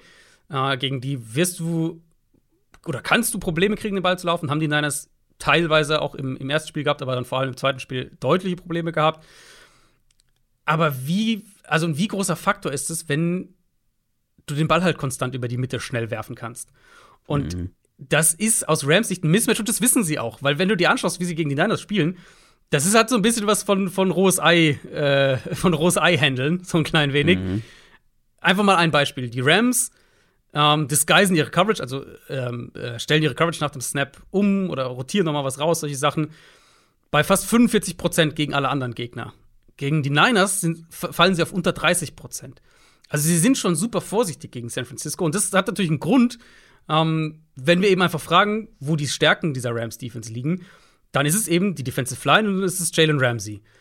Aber die Niners vielleicht besser äh, und, und, und äh, und bevorzugter als jedes andere Team, ignorieren ja den Top-Corner auch gerne oder gehen halt weg von dem. Ähm, und klar, die Rams schieben dann Ramsey auch häufiger mal nach innen und dann gibt es hier, hier und da das Matchup gegen Debo Samuel, aber er wird auch oft gegen, gegen Jawan Jennings oder Brandon Ayuk stehen, während die mhm. Niners halt eigentlich ganz woanders attackieren. Also hast du den einen schon mal, den einen Faktor der Defense so ein bisschen aus dem Spiel genommen. Ähm, und der andere ist halt diese Front. Und ja, also wir können gleich noch über die Matchups im Detail sprechen, aber wenn du die da auch wieder ancrossst, Woche 18, als sie aufholen mussten, als sie einen Rückstand aufholen mussten, als sie den Ball auch werfen mussten, sie haben halt vor allem die Linebacker attackiert. Wenn sie Ayuk gegen Darius Williams bekommen haben oder gegen David Long, also die anderen beiden Cornerbacks, haben sie da attackiert. Und das ist halt der andere Part. Die Rams haben offensichtlich ihre Bedenken gegen die Niners, ihre, ihren gewohnten, ähm, komplexen, aggressiven Stil nach dem Snap zu spielen. Sprich, die Chance, dass, dass Garoppolo vor dem Snap schon Matchups identifizieren kann, ist einfach höher gegen diese Defense, als wenn wir andere Quarterbacks gegen diese Defense sehen.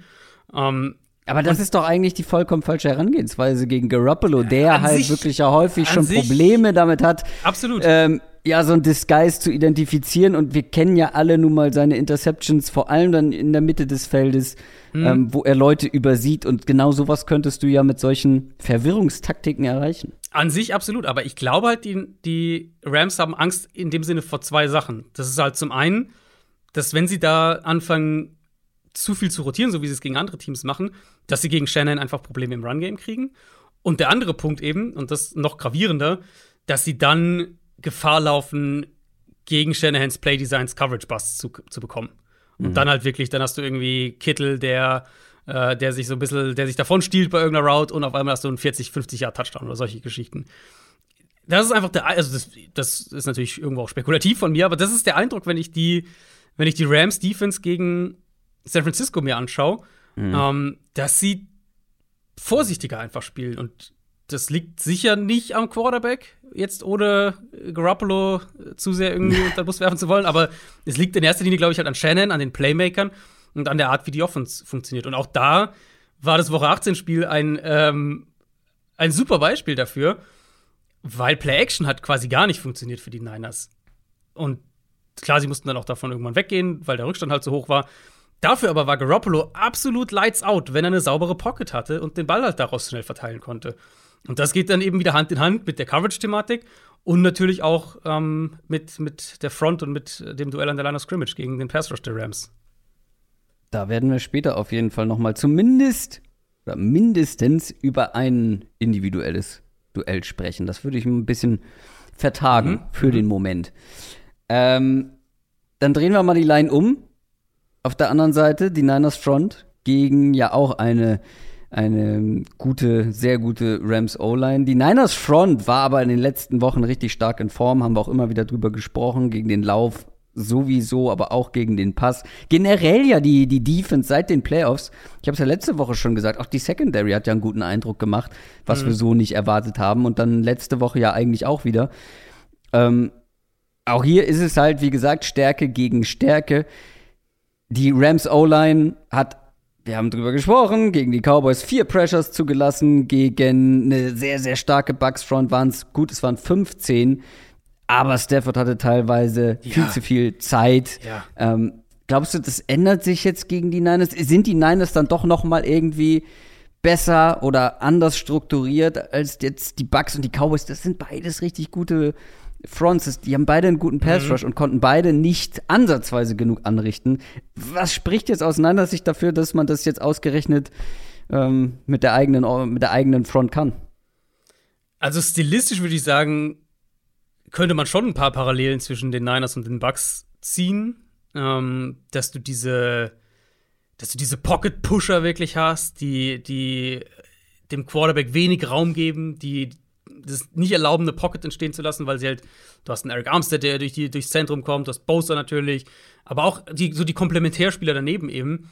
Ähm, bei Tampa Bay würde ich einfach mal die These in den Raum werfen und du kannst mir gerne widersprechen, aber dass die einfach nicht fit waren. Also Barrett kam ja zurück nach der Verletzung, äh, JPP kam zurück nach der Pause und keiner von denen, finde ich, hat so gewirkt, als wäre er bei 100 Prozent. Aber es war schon die zweite Woche ja, aber in der ersten Oder? Woche waren sie auch nicht gut gegen die Eagles. Das waren, stimmt, da waren sie auch nicht gut. Also das fand ich, das hat sich eher fortgesetzt ja. aus dem, aus dem Eagles-Spiel. Ähm, da haben wir ja sogar gesagt, so ja, da waren sie halt nicht gut, okay, weil ist ja auch eine starke Eagles-Line. Und dann kommen halt die Rams ohne Andrew Whitworth auf Left Tackle, der ja nicht mehr gespielt hat. Mhm. Ähm, und der wahrscheinlich der, zurückkommt. Genau, wahrscheinlich zurückkommt diese Woche. Und der Unterschied war ja brutal. Also, wenn du die Bucks gesehen hast mit Ballbesitz, Brady gefühlt bei jedem zweiten Dropback mhm. hat drei Rusher ja. im Gesicht und Stafford hat halt eine super Pocket meistens gehabt. Ähm, ja, aber zum Beispiel die Cowboys waren nicht angeschlagen und die haben auch einen, einen Lawrence und einen Parsons. Also ja, nee, absolut. Ähm, die Rams O-Line ist einfach verdammt gut. Die Rams O-Line ist sehr, sehr gut. Ähm, aber du meinst Cowboys. also Cowboys haben ja gegen die Niners gespielt, oder? Also, oder was meinst du? Welches Spiel meinst du? Äh, jetzt bin ich verwirrt. ich habe eben schon Cowboys gesagt, ne? Also Cowboys haben ja gegen San Francisco gespielt. Warte, stimmt, die haben gegen San Francisco gespielt. Gegen wen stand denn Stafford nur viermal unter Druck? Arizona vielleicht? Also Arizona hat ihn quasi nicht unter Druck gesetzt. Dann muss das das Spiel gewesen sein. Okay, dann habe ich mir eine falsche Notiz gemacht. Löscht das alles. Wir haben nicht über die Cowboys gesprochen. Ähm, aber, aber, ja, okay. Ähm, aber also, um zu deiner Frage zurückzukommen, stilistisch ist, und deswegen dachte ich eigentlich auch, dass die, dass die Buccaneers eben unter der Prämisse, dass der Pass Rush fitter auftritt, ähm, dachte ich eigentlich, dass Tampa Bay da auch deutlich mehr Probleme machen kann. Auch mit dem Foreman Rush, also ohne zu blitzen. Mhm. Würde ich jetzt an sich hier auch anknüpfen. Also, in der, wir haben ja damals auch drüber gesprochen, in der zweiten Halbzeit von diesem Woche 18-Spiel haben die Niners die ja verprügelt an der Line of Scrimmage. Also, das war ja, äh, das war ja völlig einseitiges Spiel dann. Und das war ja auch ein Grund dafür, dass sie, dass sie da äh, wieder zurückkamen in das Spiel. Ähm, und die Rams konnten den Ball ja vor allem in dem Woche 18-Spiel auch überhaupt nicht laufen. Mhm. Das war im Prinzip ein, ein Cooper Cup äh, Wide Receiver Run, der funktioniert hat. Ich habe mir die Stats auch nochmal angeschaut. Cam Akers ist fünfmal gelaufen für drei Yards und Sony Michel für zwei Yards pro Run. 21 Mal für zwei Yards pro Run. Also da hat San Francisco einfach vor allem in der zweiten Hälfte die Line of Scrimmage dominiert. Und falls sich das wiederholt, wird es aus Rams Sicht interessant sein, wie McVay reagiert. Weil selbst gegen Tampa Bay war es ja, und nicht zum ersten Mal unter McVay, das ist wenn man so eine Sache bei ihm kritisieren will, dann komme ich darauf oft zurück. Ähm, war es ja auch gegen Tampa Bay so, dass er dann sehr konservativ wurde. Und dann sind sie sehr oft den Ball bei First Down gelaufen, obwohl es überhaupt nicht funktioniert hat. Ähm, auch spät im Spiel hat er nicht das Spiel in, in Staffords Hände gelegt, sondern hat er versucht, wirklich dann irgendwie auf die, zwei, auf die, auf die Two-Minute-Warning zu kommen mit dem Run-Game und dann vielleicht danach die Uhr auslaufen lassen zu können. Vielleicht nochmal ein, zwei Runs und, und, und lässt, lässt die Uhr runterlaufen. Und dann kam halt der Fumble. Ähm, er neigt halt schon dazu, konservativ zu sein und, und das ist ehrlicherweise, glaube ich, auch ein Grund, warum die Rams sich so schwer tun mit San Francisco die letzten Jahre. McVays Offense ist in meinen Augen mehr davon abhängig als die meisten anderen Offenses in der NFL, dass die Line gut ist. Dass die Line, also dass die Offensive Line stark ist, dass sie die Line of Scrimmage zumindest nicht verlieren. Und so wie San Francisco dieses Team ähm, zusammengebaut hat, ist ja nun mal so, dass sie wahnsinnig viele Ressourcen in diese Defensive Line gesteckt haben. Und das mhm. ist klar der Fokus dieser Defense auch ähm, in, in der Zusammensetzung. In Kombination mit dem, was wir über die Offense gerade gesagt haben, eben, dass, dass Shanahan einfach die, denen brutale Probleme bereiten kann, glaube ich, das ist wirklich ein Grund dafür, dass McVay sich mit Shanahan so schwer tut, dass er eben gegen diese Defense häufiger die Line of Scrimmage verliert. Aber ich finde, ein ganz wichtiger Punkt, den du gerade angesprochen hast, ist ja die, diese konservative, konservative Herangehensweise, wenn man dann. Nur so wurde das Spiel ja gegen die Bucks auch dann wieder spannend. Und mhm. gegen die 49ers, ja, war es ja dann auch im, im Prinzip der Fall. Ähm, glaubst du, er wird daraus lernen und äh, wenn der Spielverlauf hier anders ist, weiter auf dem Gaspedal bleiben oder ist er zu ängstlich. Man kann, also kann man ihm nicht verübeln, ne? wenn man sieht, was Matthew Stafford schon weggeworfen hat in dieser Saison. Allerdings, wenn sich jemand in den Playoffs gesteigert hat, dann ist es halt eben auch Matthew Stafford. Ja. Und eine Sache, um vielleicht gleich so den Dreh zu bekommen zum Passing Game noch mehr zu den Rams, zu den Waffen, die sie haben, zu Cooper Cup. Wir haben letzte Woche gesehen, was passiert, wenn man gegen die 49ers nur eine Nummer 1 im Kopf hat. Auch äh, Matthew Stafford hat eine klare Nummer 1 im Kopf, das ist Cooper Cup.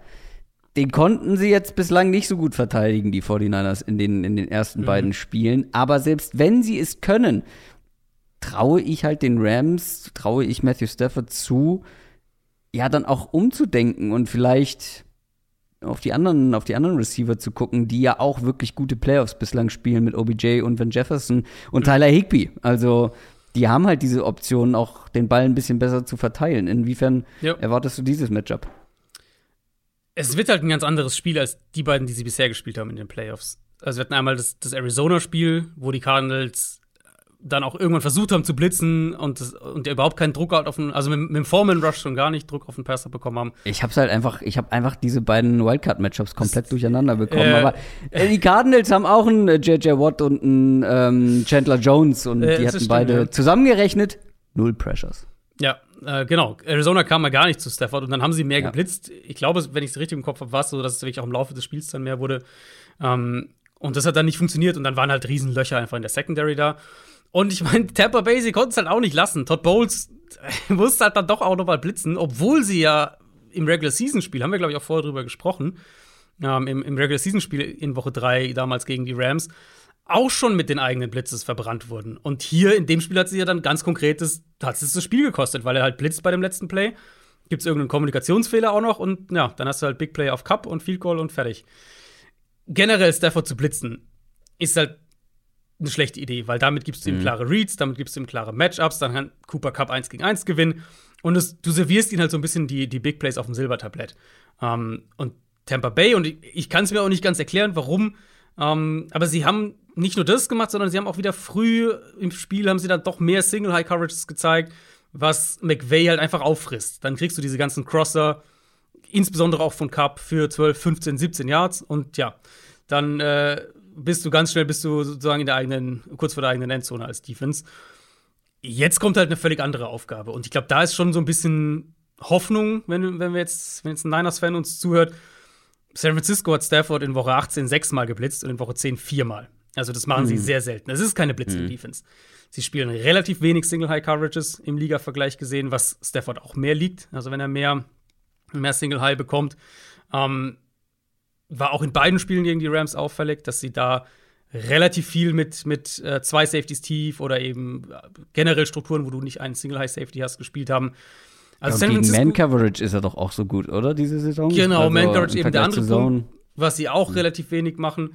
Ähm, San Francisco ist schon hat schon sowieso strukturell spielen sie auf eine Art und Weise, was glaube ich aus, also aus ihrer Sicht ganz gut funktioniert gegen mhm. ähm, die Rams oder halt umgekehrt formuliert, womit die Rams Probleme haben all das wird halt letztlich nur eine Rolle spielen, wenn sie auch Druck auf Stafford machen können. Weil wenn er Zeit bekommt, und das war ja eben gegen die Bucks dann der auffällige Part, ähm, dann, dann gibt es halt irgendwann offene Receiver. Und ich denke, da, da kann man diese Storyline auch so ein bisschen weiterführen, warum die Rams sich so schwer tun gegen, gegen die Niners, dass sie halt nicht ihre bevorzugten Coverages bekommen, wo McVay halt im Schlaf Receiver offen schemt. Das ist halt gegen mhm. die Niners nicht so. Um, ähm, und dann wird es halt, glaube ich, einfach ein Spiel sein, wo es mehr auf Stafford ankommt. Also wo Stafford dann noch mehr enge Bälle treffen muss, noch mehr dritter, vierter Replays treffen muss, solche Sachen, während er halt potenziell mehr unter Druck steht. Und also das kann er natürlich auch, aber ich denke, da ist die große Herausforderung, auch jetzt gerade im Vergleich zu dem, was du gesagt hast, dass er bisher sehr gute Playoffs spielt, was natürlich absolut stimmt, ähm, dass jetzt zum ersten Mal in diesen Playoffs eine Defense kommt, die, glaube ich, ein schwieriges Matchup rein strukturell gedacht für sie ist. Also ich konnte noch nicht so 100% raushören, was du glaubst, wie sich dieses Spiel entwickelt. Also du siehst, ich habe von vielen Problemen jeweils auf den unterschiedlichen Seiten gehört, aber noch nicht so richtig, wer es am meisten nutzen kann. Tendenziell meine ich herausgehört zu haben, dass du tatsächlich mehr in die 49ers Richtung gehst und dass du ja erwartest, dass die Rams einfach für vieles nicht die richtigen Antworten parat haben? Ähm, also zum einen, das Spiel ist, finde ich, viel enger als das in der AFC, in meinen Augen. Ähm, ich komme aber dann doch wieder darauf zurück, dass die Rams einen, einen wahnsinnig hohen Floor haben als Team. Mhm. Und solange sie sich nicht selbst im Weg stehen, eben mit, sei es Ingame-Entscheidungen von McVay, sei es Fumbles, äh, muss man auch sagen, wenn die nicht was was viermal, glaube ich, fummeln gegen Tampa. Ja. Wir haben, alle, wir haben alle irgendwie Turnover erwartet, aber ähm, ja, eher genau. von, von Stafford als genau. von den Running Backs oder wem sonst noch. Ähm, ja. und, und wenn das nicht passiert, dann gewinnen sie das ja mit, weiß nicht, 20 Punkten oder so. Ähm, wenn sowas nicht passiert, wenn du halt nicht die kritische Stafford-Interception kriegst, dann fällt es mir schon schwer, gegen die Rams zu tippen. Wir haben jetzt über eine, über eine kritische Personal haben wir noch gar nicht gesprochen. Trent Williams bei den Niners ja, könnte ja ausfallen. Der Left Tackle. noch machen der äh, müssen wir okay, ja, müssen wir doch machen, okay, äh, der eine Knöchelverletzung hat. Also ich tendiere Richtung LA. Ich glaube, die Rams im dritten Versuch schaffen das. Na, jetzt habe ich dich schon dir schon die äh, Pistole die Brust gehalten, obwohl wir noch gar nicht über X-Faktoren gesprochen haben. Richtig, ja, dann fängst du mal an. Aaron Donald. da bist du tief in die Trickkiste gegangen.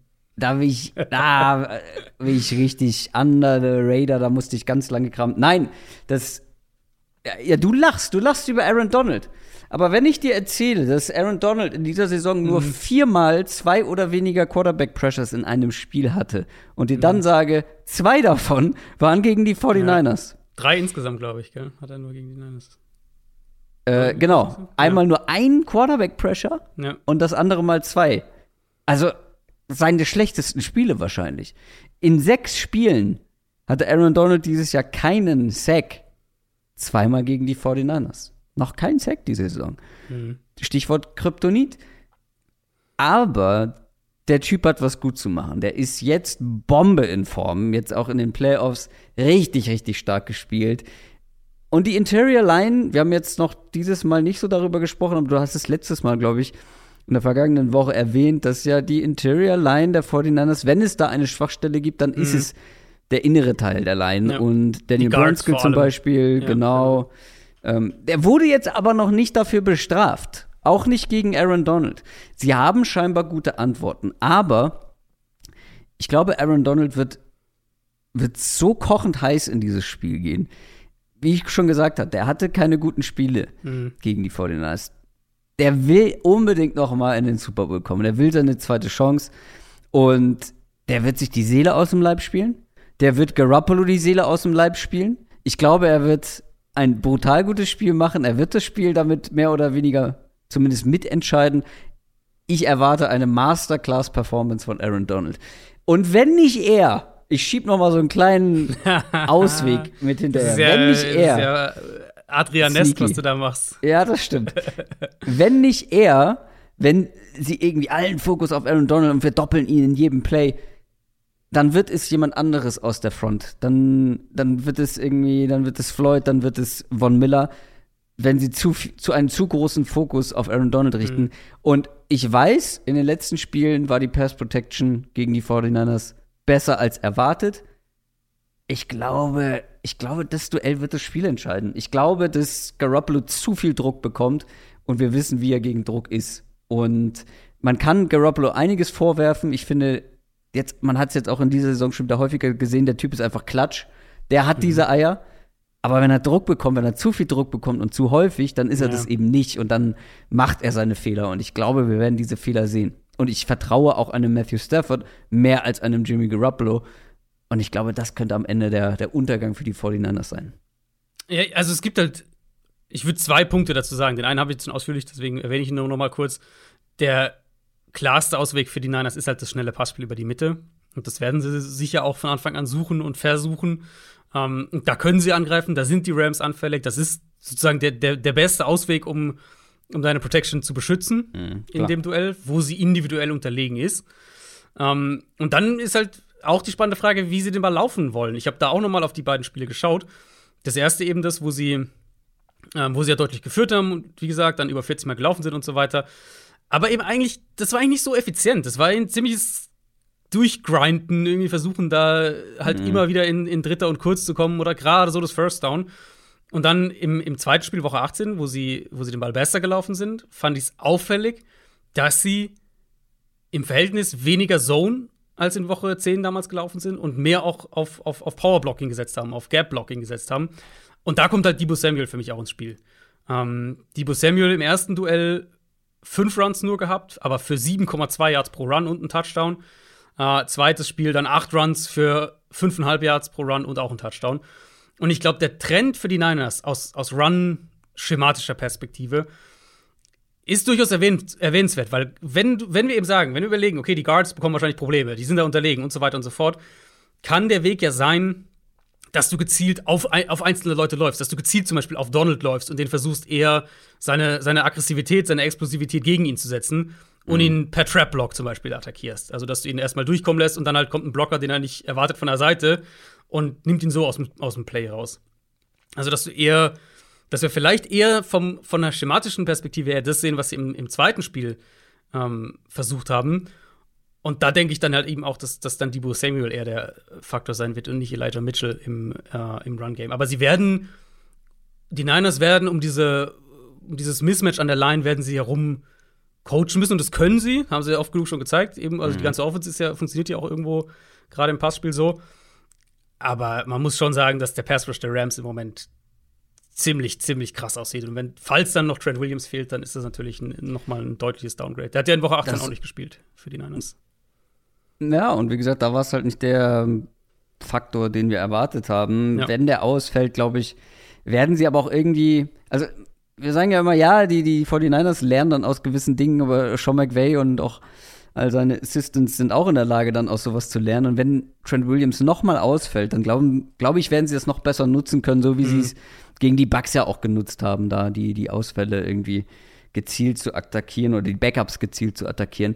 Aber eine Sache verstehe ich wirklich nicht, Adrian. Jetzt die letzten, deine letzten Takes sind alle so 49ers-lastig und du, du, tippst nicht auf die 49ers. Also ja, ich weiß, ich bin ist nicht ganz. Äh, ich glaube, die Niners sind, ich glaube, die Niners sind wirklich das, das mieseste Matchup für die Rams in diesen Playoffs. Und das sage ich jetzt nicht nur, weil sie die letzten Spiele gegen sie gewonnen haben. Ja, aber ich denke immer noch dass die Rams einfach den höheren Floor haben in diesem Duell. Und ich, der, und ich denke, die Rams, ich glaube, die Stars für die Rams sind im Moment prägender als die Stars für die Niners. Bei den Niners ist halt Debo Samuel, also vor allem George Kittle. George Kittle hatte seit Woche 15 kein 90-Yard-Spiel mehr. In den letzten fünf Spielen nur einmal mehr als 30 Yards. Das war gegen die Packers letzte Woche. Ähm, ich war, also, im Moment sehe ich halt bei den Rams, ich sehe Aaron Donald dominieren, ich sehe Von Miller, der die Bucks dominiert, selbst ein Leonard Floyd, ich sehe Cooper Cup, der dominiert, mhm. ähm, Odell Beckham, der gut spielt, Stafford, der im Moment gut spielt. Ich glaube einfach, das ist, das ist zu, also ich komme bei den Rams immer wieder darauf zurück, dass ich sage, der Floor für das Team ist so hoch, dass wenn die es nicht aktiv verkacken, dann sind die das beste Team im Moment. Und gegen die Bucks hätten sie es fast aktiv verkackt. Ich ähm, wollte gerade sagen, also, also nicht nur gegen die Bucks, ja? sie haben es diese Saison schon mehr, auch gegen die 49ers ja aktiv verkackt. Absolut. Das, Aktives das wäre, Verkacken mit Matthew Stafford. Also. Das wäre keinesfalls das erste Mal. Ähm, aber ja, ich bleibe bei meinem Gefühl, die Bucks, äh, die, die, die Rams haben den höheren Floor in meinen Augen und sind in der Summe das stärkere Team. So unangenehm das Matchup gegen die Niners auch auf beiden Seiten des Balls für sie sein wird. Man muss auch mal aufs Eis gehen, ohne zu wissen, ob es hält, Adrian. Aber gut. Dafür ist, ich bin auch, äh, dafür ist mein X-Faktor, äh, da gehe ich dann doch wieder zurück zu, zu den 49ers. oh, das kann nicht sein. du bist so ein, du bist ein Schisser. ja, wer ähm, ist denn dein X-Faktor? Mein X-Faktor ist Brandon Ayuk.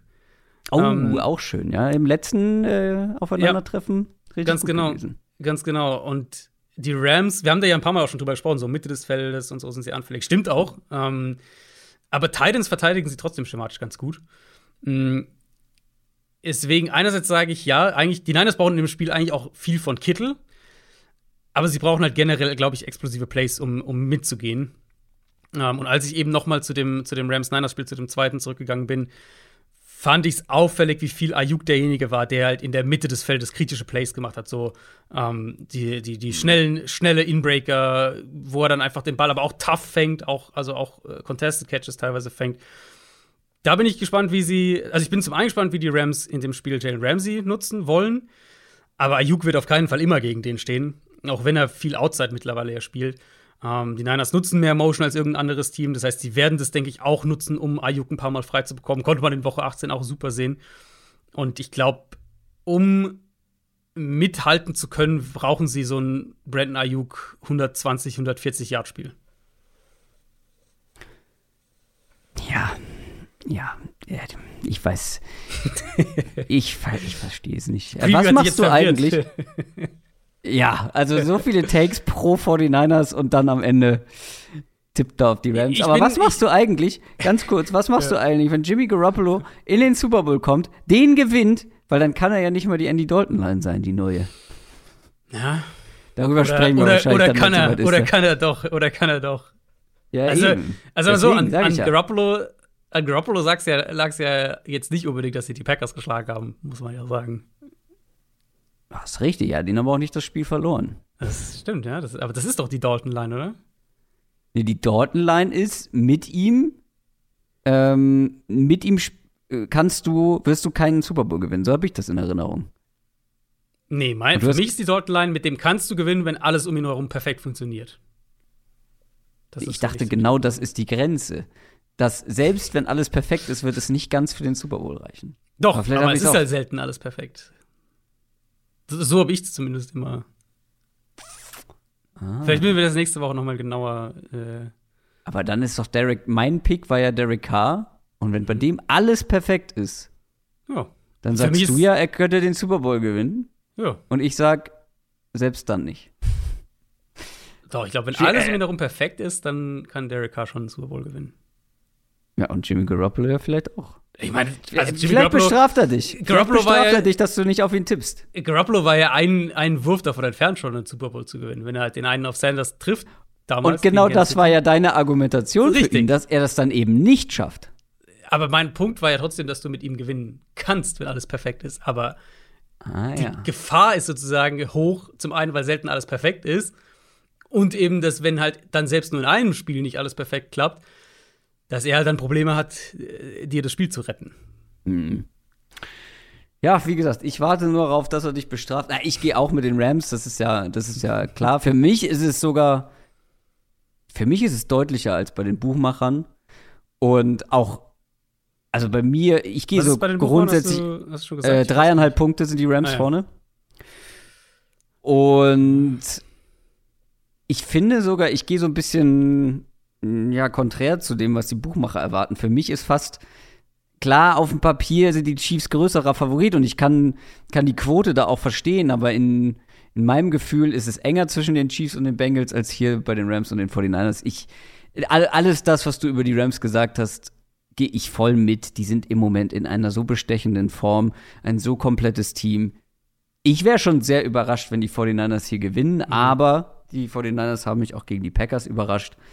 Ähm, von daher darf man nie ausschließen, aber ich wäre wirklich sehr überrascht. Ich würde es fast dazu tendieren, in dem Matchup die Niners mit den Punkten zu nehmen, weil ich mir gut vorstellen kann, dass das so ein 27-24 wird, so in der Richtung.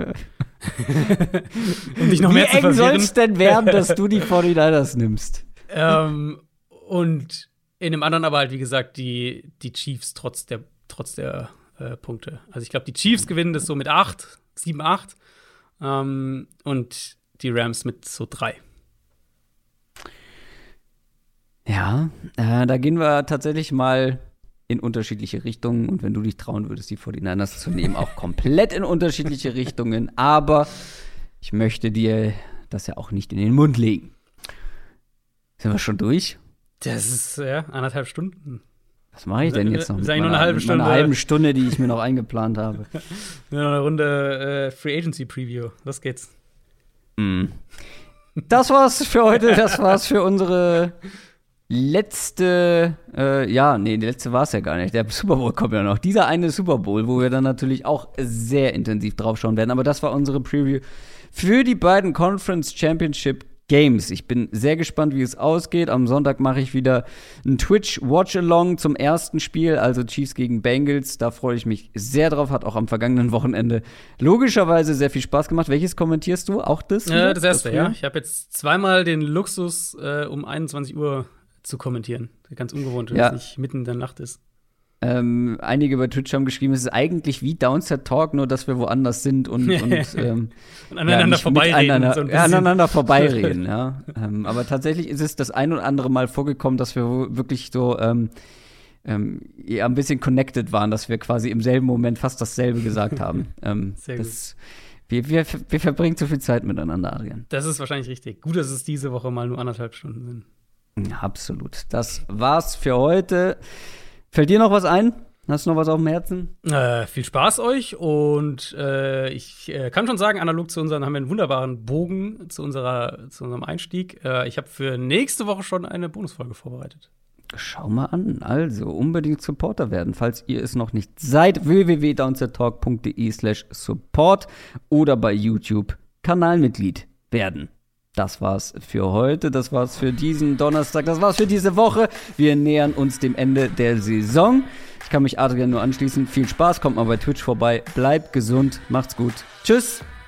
Ciao, ciao.